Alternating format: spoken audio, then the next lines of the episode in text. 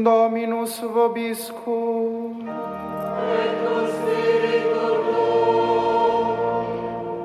Lectio Sancti Evangelii secundum Johannes. Aus dem heiligen Evangelium nach Johannes.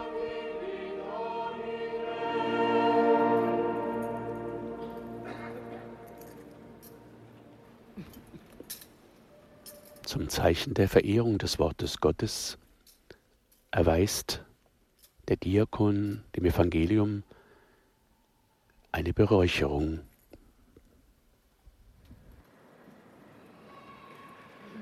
La sera di quel giorno, il primo della settimana, Am Abend des ersten Tages der Woche, als die Jünger aus Furcht vor den Juden die Türen verschlossen hatten, kam Jesus, trat in ihre Mitte und sagte zu ihnen, Friede sei mit euch. Nach diesen Worten zeigte er ihnen seine Hände und seine Seite. Da freuten sich die Jünger, dass sie den Herrn sahen. Jesus sagte noch einmal zu ihnen, Friede sei mit euch. Wie mich der Vater gesandt hat, so sende ich euch. Nachdem er das gesagt e hatte, hauchte er sie an und Ricevete sprach zu ihnen, empfangt den Heiligen Geist. Wem ihr die Sünden vergebt. Dem sind sie vergeben. Wem ihr die Vergebung verweigert, Dem ist sie verweigert. Thomas, genannt Didymus, Zwilling einer der Zwölf, war nicht bei ihnen, als Jesus kam. Die anderen Jünger sagten zu ihm, wir haben den Herrn gesehen. Aber er entgegnete ihnen, wenn ich nicht die Male der Nägel an seinen Händen sehe und wenn ich meinen Finger nicht in die Male der Nägel und meine Hand nicht in seine Seite lege, glaube ich nicht.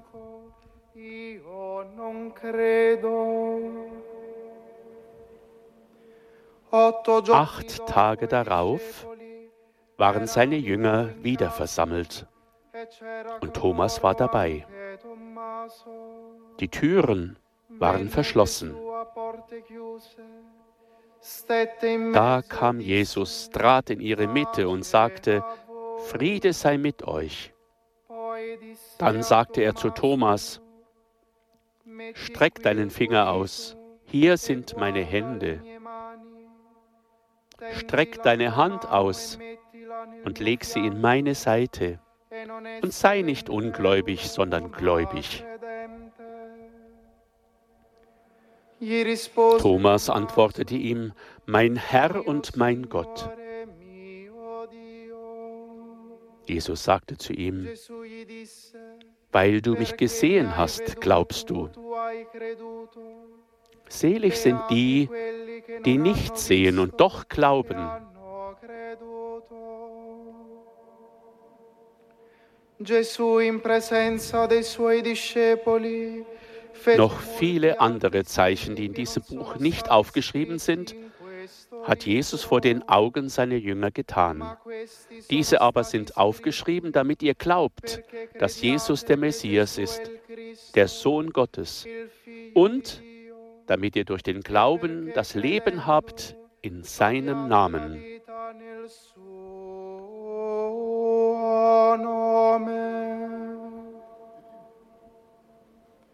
Evangelium unseres Herrn Jesus Christus.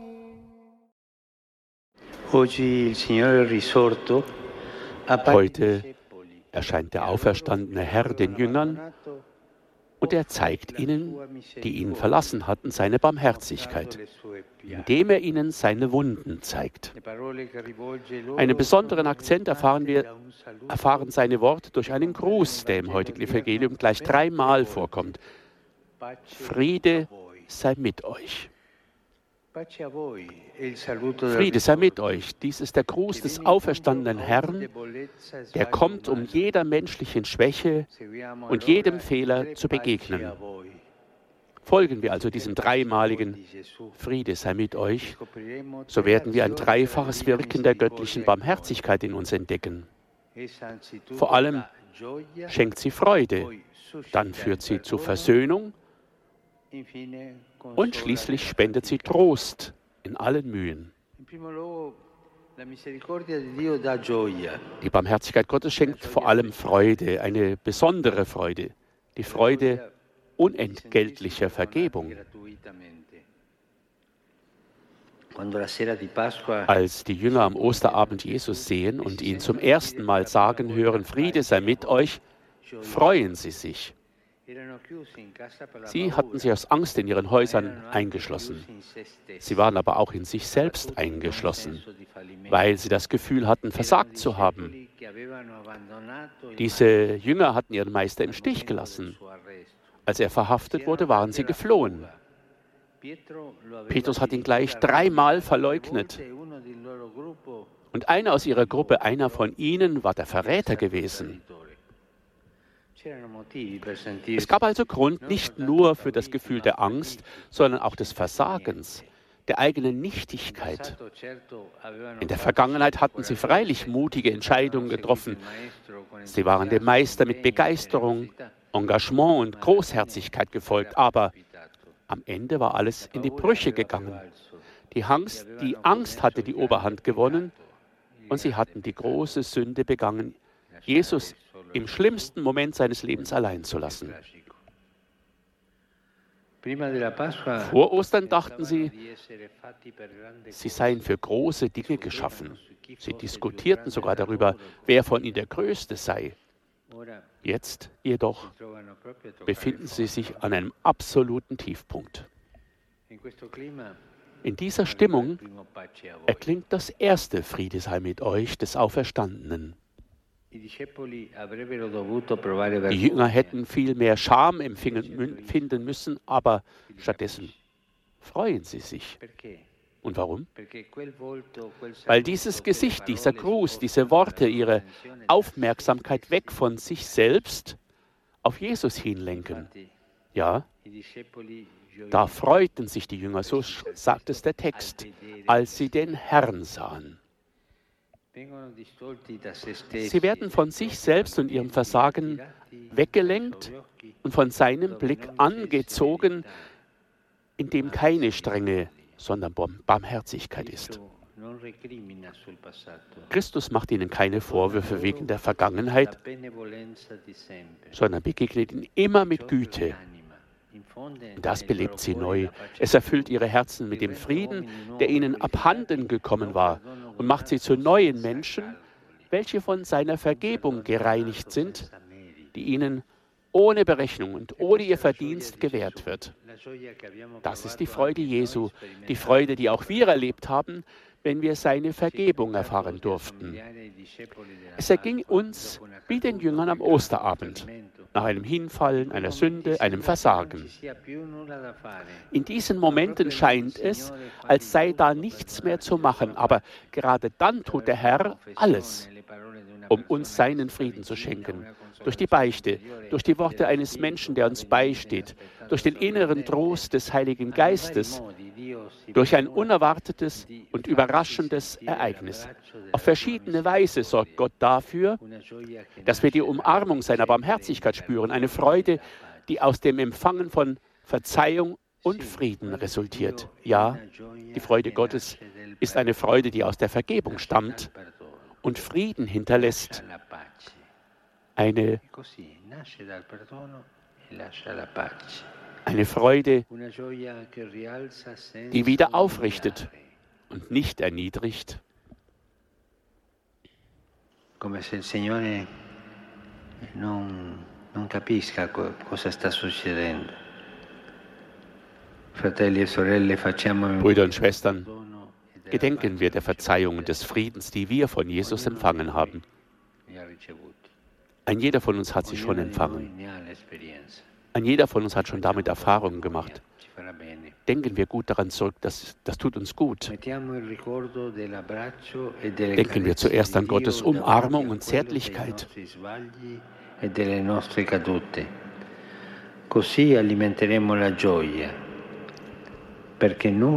Und erst dann an unsere Fehler und Niederlagen. Auf diese Weise werden wir Freude nähren. Denn für diejenigen, die die Freude Gottes erfahren, wird nichts mehr so sein wie vorher. aggiungendo, come il Padre ha mandato me, anch'io mando voi. E Friede sei mit euch. Der Herr sagt dies ein zweites Mal und fügt dazu, wie mich der Vater gesandt hat, so sende ich euch. Und er schenkt den Jüngern den Heiligen Geist, um sie zu Werkzeugen der Versöhnung zu machen. Denen ihr die Sünden erlasst, den sind sie erlassen. Sie empfangen nicht nur Barmherzigkeit, sondern sie werden auch zu Ausspendern jener Barmherzigkeit, die sie selbst empfangen haben.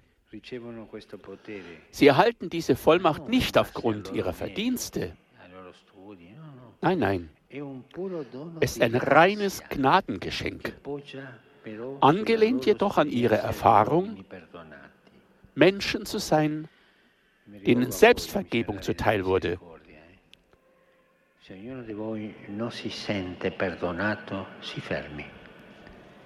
Ein jeder sollte mal darüber nachdenken, ob er schon Vergebung erfahren hat. Es ist wichtig, dieses Empfinden zu haben, mir ist vergeben worden. Das schenkt uns. Frieden und Freude. E Und heute und alle Tage muss uns in der Kirche die Vergebung auf diese Weise erreichen. Durch die demütige Güte eines barmherzigen Beichtvaters, der weiß, dass er nicht der Inhaber irgendeiner Vollmacht ist, sondern ein Kanal der Barmherzigkeit, der die Vergebung, die ihm selbst zuteil geworden ist, auf andere ausgießt. Hier, von hier aus geht e die. Vergebung für alles und für immer. Wir sind es, weil wir müde geworden sind, darum zu bitten. Aber, Und so richtet der Heilige Vater sich auch an die Priester, seid euch dessen gewiss, dass ihr nur Kanal dieser Barmherzigkeit seid.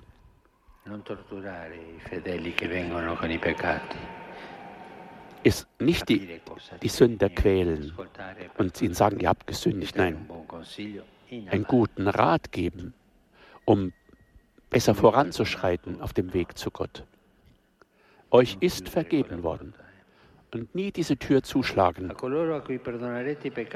Denen ihr die. Sünden erlasst, parole sind sie erlassen. Diese Worte sind der Ursprung des Sakramentes der Versöhnung. Aber nicht nur das. Jesus macht die ganze Kirche zu einer Gemeinschaft im Dienst der Barmherzigkeit, zu einem Zeichen und Werkzeug der Versöhnung für die Menschheit.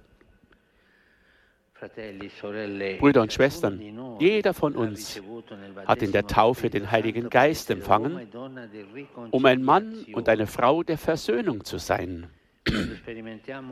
Wenn wir die Freude erleben, von der Last unserer Sünden und unseres Versagens befreit zu sein, wenn wir am eigenen Leib erfahren, was es bedeutet, nach einer scheinbar ausweglosen Situation wieder neu ins Leben zu finden, dann müssen wir das Brot der Barmherzigkeit mit den Menschen um uns herum teilen. Dazu sollten wir uns berufen fühlen und fragen wir uns, fördere ich dort, wo ich lebe, in meiner Familie, am Arbeitsplatz, in meiner Gemeinschaft, die Einheit? Bin ich einer, der Bande der Versöhnung knüpft?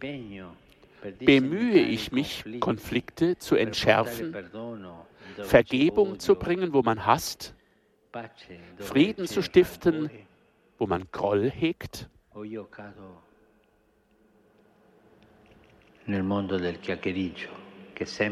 Denken wir immer an die Umgebung, wo nur gelästert wird und Schwätzereien betrieben wird, das tötet.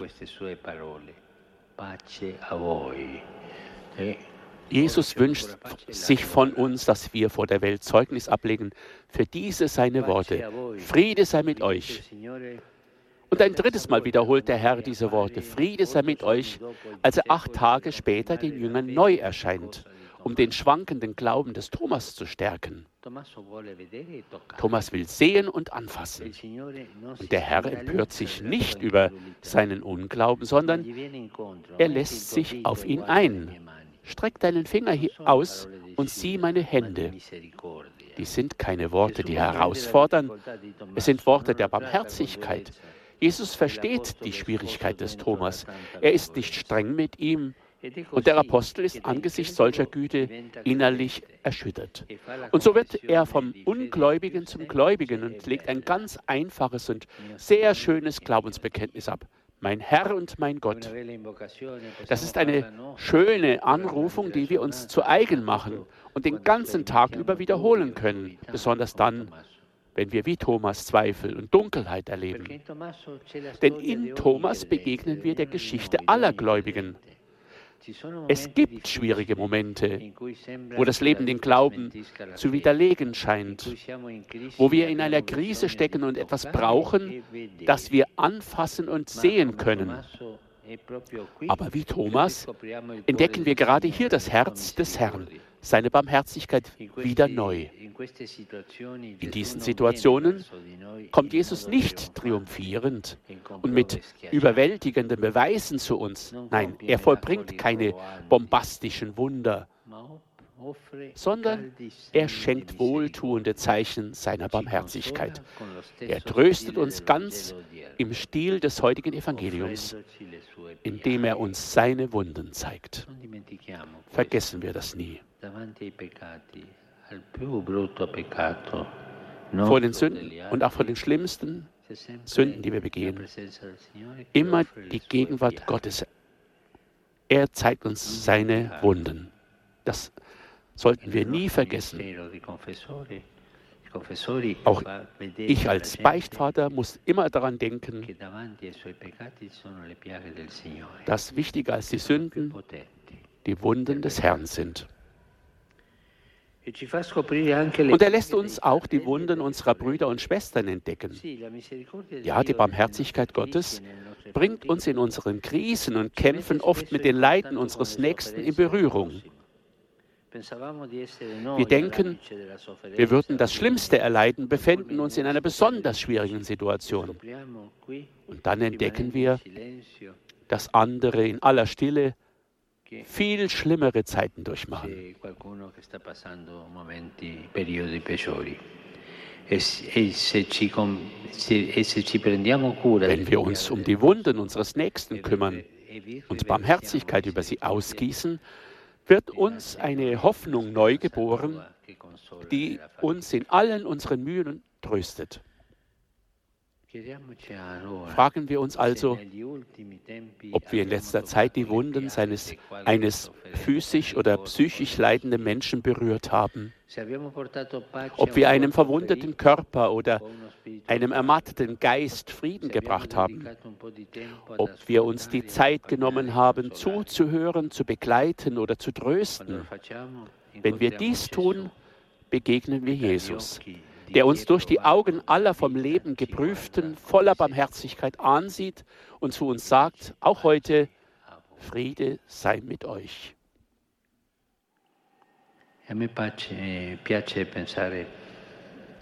Und der Heilige Vater fügt hinzu, mir gefällt es immer wieder, daran zu erinnern,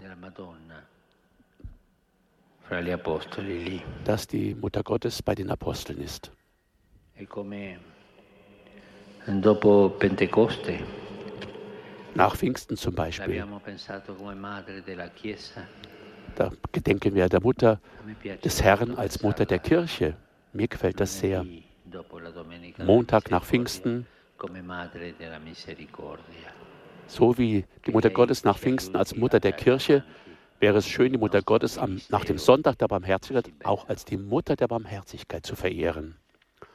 Das ist doch ein schöner Gedanke.